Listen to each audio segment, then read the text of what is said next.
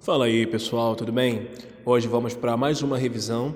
Agora vamos falar sobre é, direito administrativo e continuar o assunto do controle administrativo, tá bom?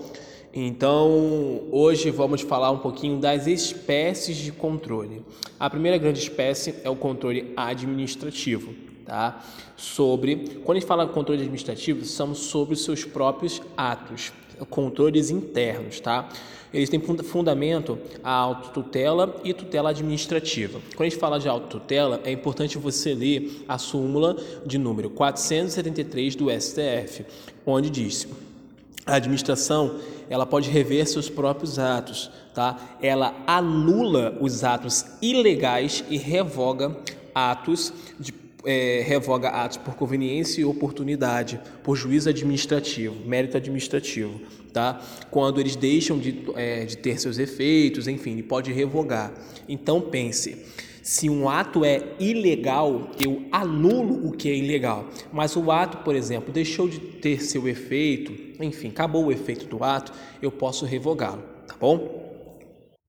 E também existe uma decisão do STF no sentido, né, um entendimento, que caso tenha um desfazimento de um ato né, e, e que ocorra de forma desfavorável para o administrado, tem que ocorrer um prévio procedimento de contraditório, tá, para garantir a legalidade do processo. Tá ok? Isso é importante. E dentro desse processo, nós estamos falando de dois tipos de controle: o controle de legalidade e o controle de mérito, tá? Porque é importante tudo ocorrer de acordo com a lei e diante dos parâmetros da mesma, tá ok?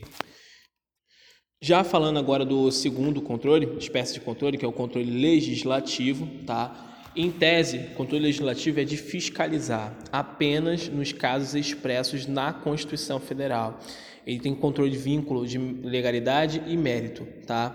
Mas não gera revogações, isso é importante.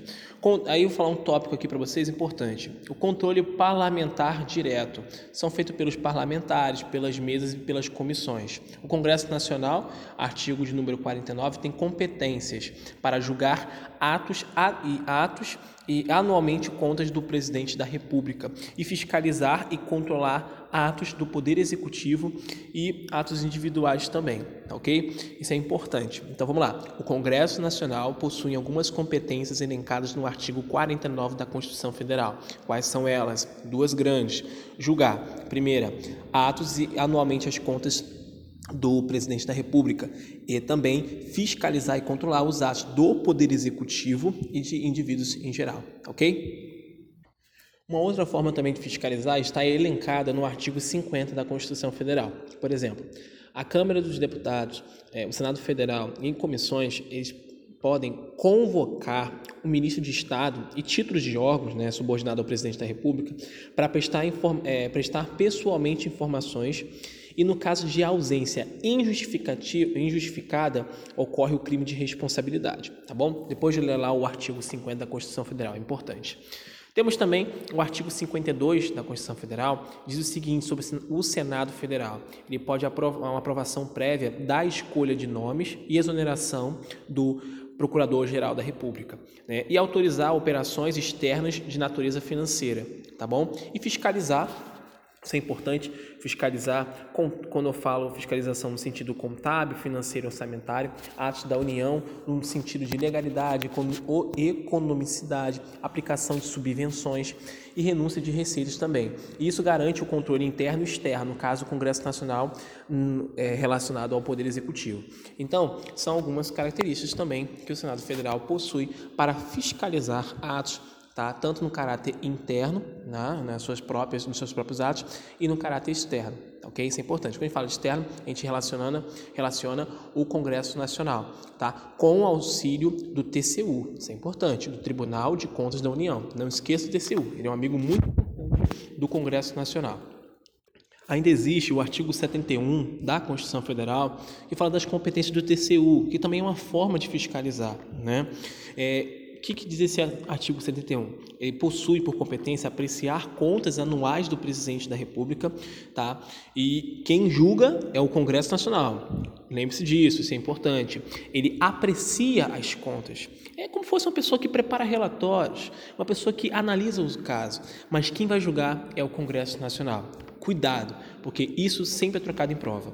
E ele pode julgar contas administrativas, né, seu próprio povo, né, o próprio pessoal do TCU e demais responsáveis. Mas do presidente da República, quem julga é o Congresso Nacional.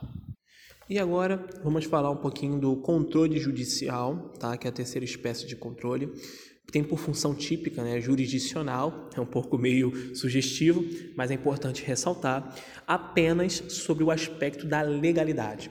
Até agora nós relacionamos dois tipos de aspectos, o aspecto da legalidade e do mérito, do mérito administrativo. Quando a gente fala de controle judicial, a gente fala somente do aspecto da legalidade, tá bom? Alcança tanto atos vinculados discricionários, o poder, o poder judiciário, ele não revoga ato dos outros. Se eu pudesse pedir você gravar uma frase antes de uma prova que é, você fosse concorrer um cargo a nível federal, eu pedi você gravar só isso, que certamente uma questão de direito administrativo vai cair isso, mesmo que você não soubesse de nada, eu pedi você gravar só isso, que certamente sempre tem uma questão, tá? Então o poder judiciário ele não revoga ato dos outros. Ele pode anular? Pode anular. Nós já vimos isso e peço para você revisar. É, e em regra, tá?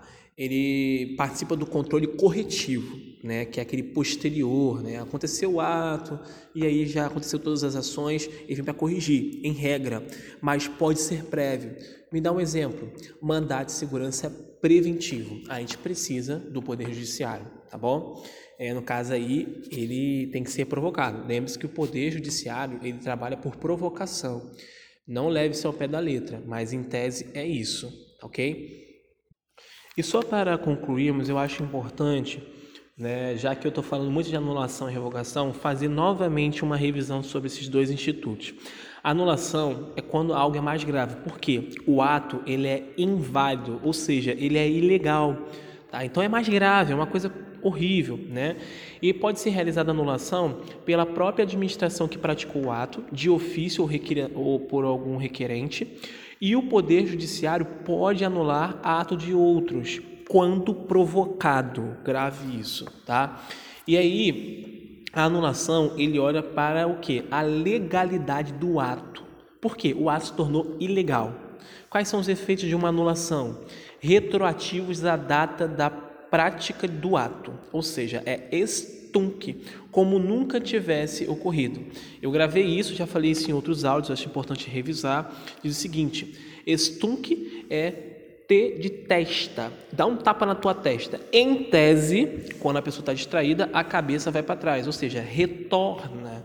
Os efeitos são retroativos. Tá? Eu faço isso em prova. Confesso, é estranho, mas eu acerto questão. Isso que vale a pena nesse sentido. Qual o prazo? Efeitos favoráveis ao destinatário, tá bom? É decadencial, cinco anos, caso seja de boa fé, sem efeitos favoráveis ou de má fé a qualquer momento. Isso é importante.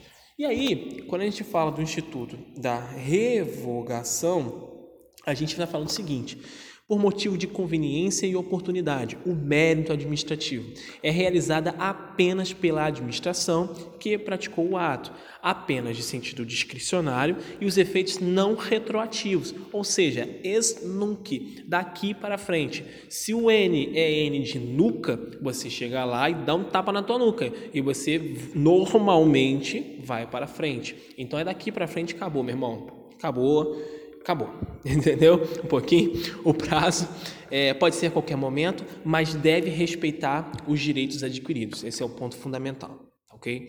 E não pode revogar atos vinculados, consumados e integrar um procedimento de sequência de atos. Também não pode revogar atos nesse sentido. Tá bom? Então, com isso, gente, a gente fecha a nossa segunda parcela de, do controle da administração pública.